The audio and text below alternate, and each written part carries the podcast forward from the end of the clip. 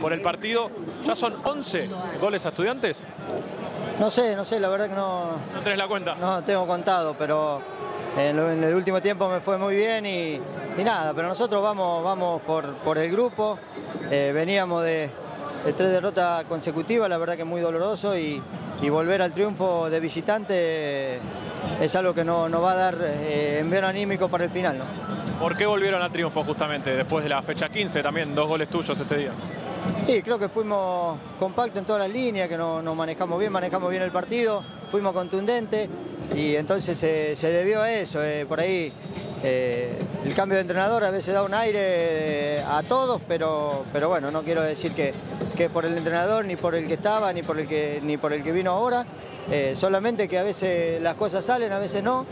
siempre vamos a todas las canchas a buscar ganar porque es lo que, lo que nos da fortaleza a nosotros y, al equipo.